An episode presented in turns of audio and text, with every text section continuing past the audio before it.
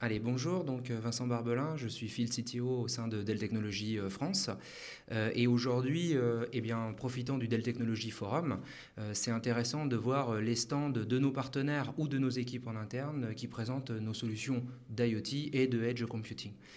Donc aujourd'hui, le marché du edge computing, il est en pleine révolution euh, pour plusieurs raisons. Euh, on parle de plus en plus d'autonomous euh, quelque chose, autonomous driving, autonomous computing. Et donc, on se heurte à des problématiques. La, première, c'est ce qu'on appelle les data zones. Il se forment des bulles de données qui finissent par être conséquentes et qu'on n'arrive plus à faire transiter. Et puis, euh, bah, beaucoup de gens euh, démarrent euh, des plateformes d'IoT ou d'intelligence artificielle dans le cloud et très vite, ils se heurtent à des problèmes de latence.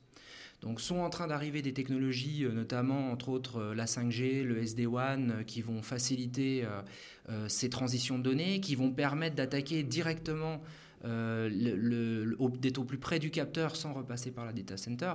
Mais quelque part, ça viendra toujours pas euh, sur le long terme solder les problématiques de latence. Donc le edge computing, l'informatique embarquée qu'on va mettre au plus près de la donnée, au plus près des capteurs, au plus près de la génération de la donnée, au plus près des capteurs. Donc euh, des grandes règles simples, hein, miniaturisation et poids. quand on est embarqué, eh bien, comme dans l'aéronautique, c'est des, des, éléments qui sont importants. Et aussi, une contrainte importante, c'est la puissance de calcul. C'est que de plus en plus, on veut amener de l'intelligence artificielle au plus près de ces capteurs pour être capable de prendre des actions soit sensibles, soit prioritaires très rapidement, même déconnectées. Et donc, de ce fait, euh, ce fameux edge computing a besoin d'être de plus en plus puissant pour commencer des premiers algorithmes de machine learning euh, ou de décisionnel euh, rapide. Donc c'est les grandes contraintes et les grands enjeux aujourd'hui de, ce fameux edge. Euh, toujours des problématiques euh, inhérentes à euh, plus on augmente la performance, plus on a des problématiques de dissipation thermique. Et quand on est en embarqué, eh bien, on peut avoir des, contraintes assez fortes.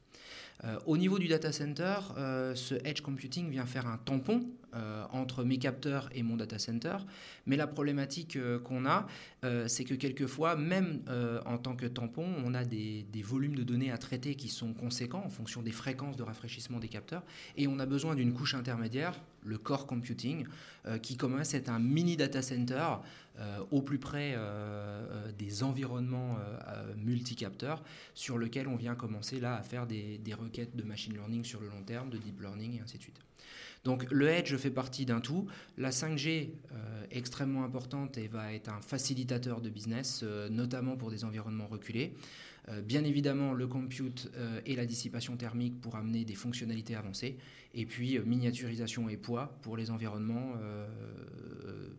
nécessitant de l'embarquer avec des contraintes type aéronautique, voiture, etc. Avec des contraintes écologiques tierces. Un dernier point sur le edge computing où je voudrais attirer l'attention des gens, c'est le support parce que ben, plus on embarque de l'informatique, plus la façon dont on fait le support est différente. Et je voudrais prendre euh, l'exemple d'un acteur français euh, dans le farming, dans, le, dans l'agriculture, pardon. Euh, jusqu'à présent, ils font des pièces pour des tracteurs, ils veulent se lancer dans un tracteur connecté, c'est super, mais ils se rendent compte que la façon dont ils faisaient la maintenance est en train de radicalement changer. On passe d'une maintenance mécanique à une maintenance informatique, électronique. Donc ça nécessite aussi de, repenser toute la chaîne logistique euh, du, fait de ce edge. Et puis, euh, pour clôturer cette discussion, euh, l'IoT est en train de devenir son propre pourvoyeur. Ça veut dire que plus on met de capteurs qui deviennent sensibles, qui vont, qui vont superviser des fonctionnalités où il y a des enjeux humains, des enjeux de sécurité, eh bien plus ces capteurs deviennent critiques. Et finalement, est-ce qu'on doit les redonder ou pas? Et là, c'est une des grandes questions.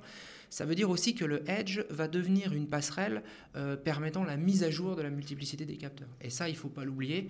Déploiement industriel, mise à jour, inhibition si besoin est euh, pour des contraintes euh, sécuritaires. Je dois avoir un être humain capable de prendre cette décision d'arrêter ma chaîne. Donc le edge va aussi servir de plateforme pour tous ces relais-là.